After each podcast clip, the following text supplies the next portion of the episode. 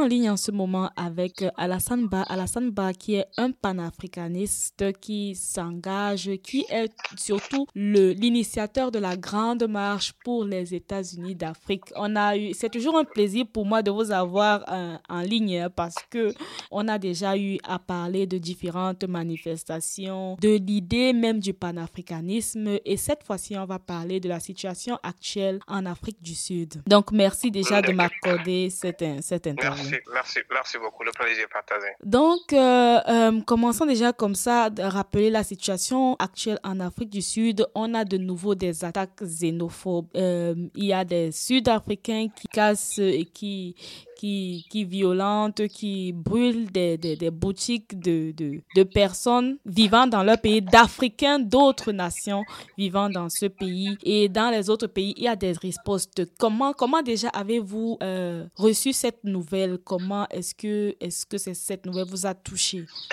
voilà, voilà, voilà, Rufine, je, je te remercie d'abord et puis euh, de cette invitation, euh, de cette euh, je t'appelle que tu as fait et que tu as toujours euh, fait. Euh, vraiment, euh, pour concernant la situation aujourd'hui en Afrique du Sud et, et en Afrique, bon, et la xénophobie, ça nous a beaucoup, beaucoup, beaucoup vraiment, vraiment touché parce qu'à à, un moment donné, nous avions dit que bon, les Africains étaient à un point que ils ne pensent, nous ne pensons plus que les Africains puissent faire des attaques pareilles et aussi des sauts aussi bas barbares que calciner euh, de, leurs frères, leurs frères et tout, et tout cela. Et, vraiment, ça m'a beaucoup touché en tant que panafricaniste, en tant qu'Alassane qui rêve aujourd'hui de voir les États-Unis d'Afrique, Alassane qui rêve de voir une Afrique autour d'une seule fédération euh, africaine. Et vraiment, ça m'a beaucoup touché. Et euh, ça rend même souvent, si on n'a pas beaucoup de courage, en vain le combat que nous sommes en train de mener. Mais tout à fait, on, sait exactement que tout ça vient de la situation qu'on déplore depuis des années c'est-à-dire la balkanisation de l'Afrique. Ok, euh, pour euh,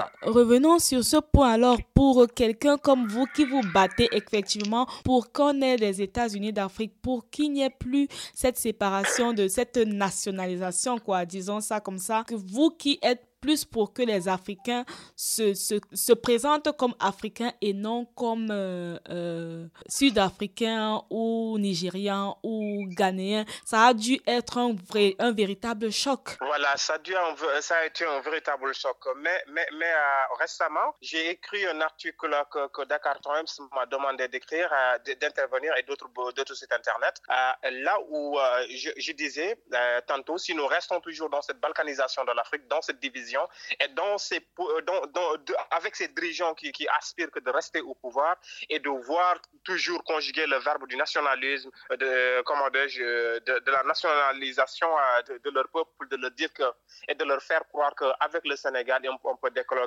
avec le Ghana, on peut décoller, avec le Bénin, on peut décoller. Et là, euh, je les ai tout simplement dit que ce qui s'est passé en Afrique du Sud, c'est ce qui se murmure ici au Sénégal avec la population guinéenne qui, euh, d'ailleurs, euh, évolue dans beaucoup de secteurs ici, et aussi en Abidjan, parce que j'étais en 2010 en Côte d'Ivoire. Et ce que j'entendais murmurer les Ivoiriens en face avec euh, les Burkinabés, c'était de dire que les Burkinabés doivent quitter la Côte d'Ivoire parce que ici personne ne peut plus travailler. Voilà, c'est eux qui travaillent dans les ports, c'est eux qui travaillent partout, et nous aussi nous nous n'avons plus. Et voilà ce qui se murmure au Sénégal et les autres pays. Je sais exactement que c'est ce qui se passe en ce moment.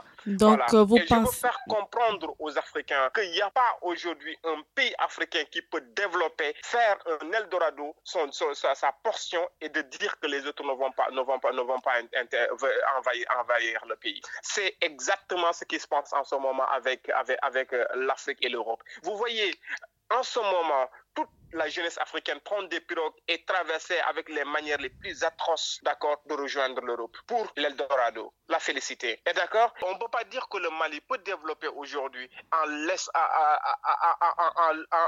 empêchant les Sénégalais de, l'envahir, en empêchant le Guinée-Bissau de l'envahir. Le Mali aujourd'hui a huit frontières et c'est plus facile en marchant seulement tu rejoins le Mali. Le, le Mali. Aujourd'hui, on prend des pilotes pour rejoindre l'Espagne, on prend des pilotes pour, pour rejoindre par Lampedusa l'Italie. Vous voyez, donc, l'Afrique est condamnée de vivre ensemble, de développer ensemble ou bien de périr ensemble. C'est ça la situation et c'est la triste réalité. Et à que votre... le président accepte ça voilà. ou bien... Je voudrais revenir voilà. sur ce point. Ah, donc, à votre avis, pour développer, pour réussir à faire ensemble, il faudrait que les présidents, que les, les, gouvernements euh, puissent prendre une, une, une, résolution. Disons peut-être, par exemple, le cas de l'Afrique du Sud en ce moment. On a, euh, on a les présidents, on a le problème qui se passe en Afrique du Sud et un, un ambassadeur qui peut-être euh, donne un discours et dit quelque chose là-dessus. On a peut-être un euh, on a peut-être au Nigeria quelqu'un qui dit là-dessus. Est-ce qu'à votre avis, il ne faudrait pas avoir peut-être un sommet de l'Union africaine qui traite de ce problème particulier? Que tous les présidents se mettre ensemble Voilà, les, les, les, présidents. D'abord, les présidents, il faut qu'il y ait des présidents panafricains. Parce que le, le discours qu'a tenu le président sud-africain par rapport à la situation, il ne faisait que compter des blessés et des morts. En ce moment-là, son discours même a blessé le, le, président, euh, comment le discours, euh, le président rwandais. Tu vois? Donc, en ce sens, s'il n'y a pas de président africain, panafricain au moins, qui se soucie exactement de la situation africaine, il n'y aura, aura, pas cette, cette, unification du continent. Mm. Mais à moins que ce que nous sommes en train de faire, nous les activistes, de panafricaniser les peuples, de dire aux peuples que, et de leur faire comprendre que la politique politicienne que les présidents et les, politiciens continuent à faire, ce n'est pas la meilleure manière pour, qu'on s'en sort. Parce que ce sont ces discours-là que les populations croient et ils croient fermement jusqu'à maintenant se massacrer entre eux. Et voilà le, le problème qui se passe. Et ça met mal à l'aise l'Afrique de la diaspora et l'Afrique elle-même. Elle devient honte devant la chaîne internationale. Et jusqu'à présent, alors, on entend, on a toujours parlé des présidents, des gouvernements qui devraient, par exemple, chercher des solutions. Mais euh, depuis, les, gouvernements n'ont pas encore réagi. Mais qu'est-ce qu'on peut faire, nous, le peuple?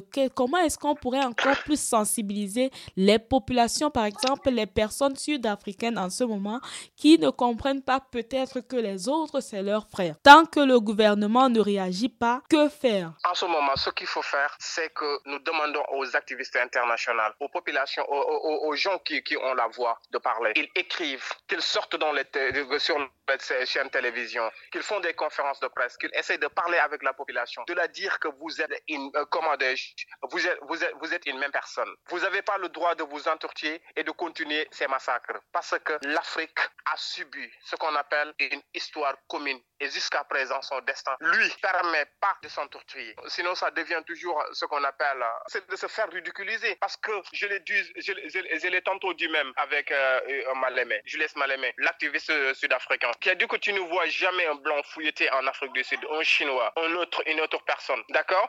Européens, sinon que les Africains qui tuent leurs frères africains. Vous voyez? Donc là, j'avais tiré comme conclusion, ce n'est que des pauvres qui s'entretuent. Le Richard, quand il amène, comment dire, sa richesse et il essaie d'employer les autochtones, les gens qui vivent là-bas, par, par, par, en disant qu'ils sont des Sud-Africains natifs, d'accord? Et les autres qui viennent, par exemple les Zimbabwe, les Nigérians qui viennent et acceptent certains salaires. Voilà, c'est ce qui les a poussés à, faire ça. Mais la question devait, plus, devait aller plus longtemps que ça, c'est-à-dire au-delà de ça, de voir pourquoi, voilà, nous nous battons. Et ces emplois-là qui sont en train de dire qu'ils ils nous prennent notre emploi, c'est quels genre d'emploi qui les, qui les emploie? S'ils voient en ce sens-là, si la population sud-africaine et la population africaine voient en ce sens-là, ils ne vont même pas faire des répliques pour brûler encore ici, au Sénégal ou bien au Ghana ou bien au Togo ou bien au Bénin, les, les, comment les, les, les, boutiques ou bien les, les, bagages des Sud-Africains. C'est tout simplement ça. Voilà. C'est juste cette xénophobie, c'est des pauvres qui s'entortuent entre eux. Et cette pauvreté, l'Afrique l'a été mise systématiquement par l'Occident et par elle-même avec ses dirigeants corrompus. Parce que jusqu'à présent, quoi qu'on puisse dire, il ne faut jamais continuer à toujours indexer l'Occident. Parce que la situation au 21e siècle, c'est la situation euh, dans laquelle nous sommes, que les présidents et tout le monde, je peux dire, est au courant de la situation. Donc, quand tu sais quelque chose et tu continues de le faire, c'est parce que tu n'es plus digne fils d'Afrique ou bien tu n'es plus digne fils d'un État ou bien un autre groupe. Il y a différentes euh, hypothèses qui ont été posées par différentes personnes. Euh, quelqu'un me disait aussi il n'y a pas longtemps que c'est peut-être une nouvelle stratégie pour diviser les gens, que c'est une façon de diviser les gens, de les amener à s'intéresser aux, aux problèmes minoritaires que de s'intéresser aux problèmes qui sont vrais comme l'extraction des, ressources euh, premières qui sont en train de se passer et pendant ce temps, les pauvres, comme vous avez dit, euh, se battent. Que pensez-vous de cette hypothèse-là?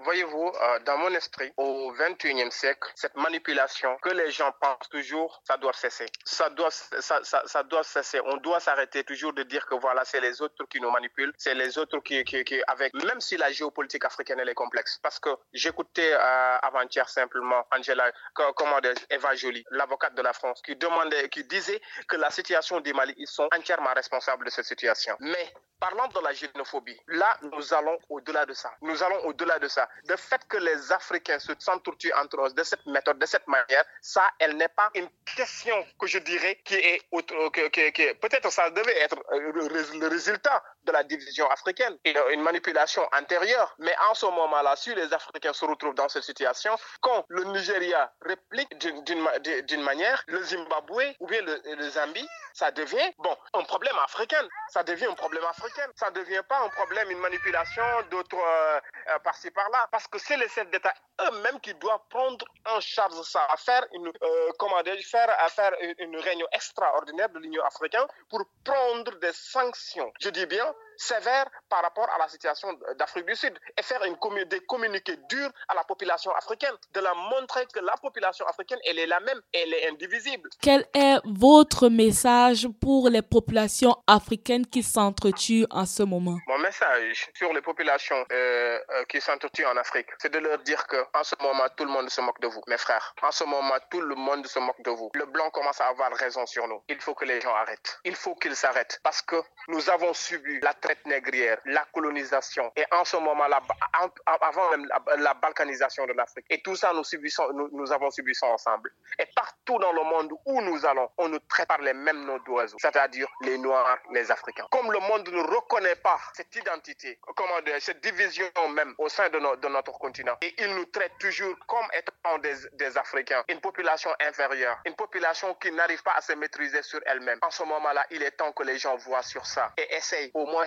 de comprendre qu'ils sont une seule personne et arrêter ces, ces, ces, ces barbaries. C'est ça que j'avais à dire. Et leur dire que aussi l'Afrique, que ce soit Burkina Faso, que ce soit le Ghana, que ce soit Zimbabwe, que ce soit Sud-Afrique, personne d'entre eux, il n'y a aucune nation d'entre eux qui peut se développer en laissant les autres. Sinon, ça sera tout simplement un ping-pong. Parce qu'à l'instinct de survie, nul n'est tenu. Quand une personne est à l'instinct de survie, il va essayer de se sauver, sauver sa famille, sauver sa connaissance et sauver son groupe humain. Donc, c'est la même chose que les Sud-Africains ont fait. Ils se sont sentis tout simplement à l'instinct de survie par l'organisation du néocolonialisme et ont répliqué ainsi. Et je pense, si les discours allaient au-delà de ça, de leur faire comprendre ce que je viens de dire, l'unification du continent africain, ils vont arrêter ça. Et je leur demande tout simplement d'arrêter ça dans la manière la plus simple, par la sanction de sentir qu'ils sont des Africains et qu'ils sont des frères noirs et qu'ils arrêtent. Merci. Car demain, les États-Unis d'Afrique.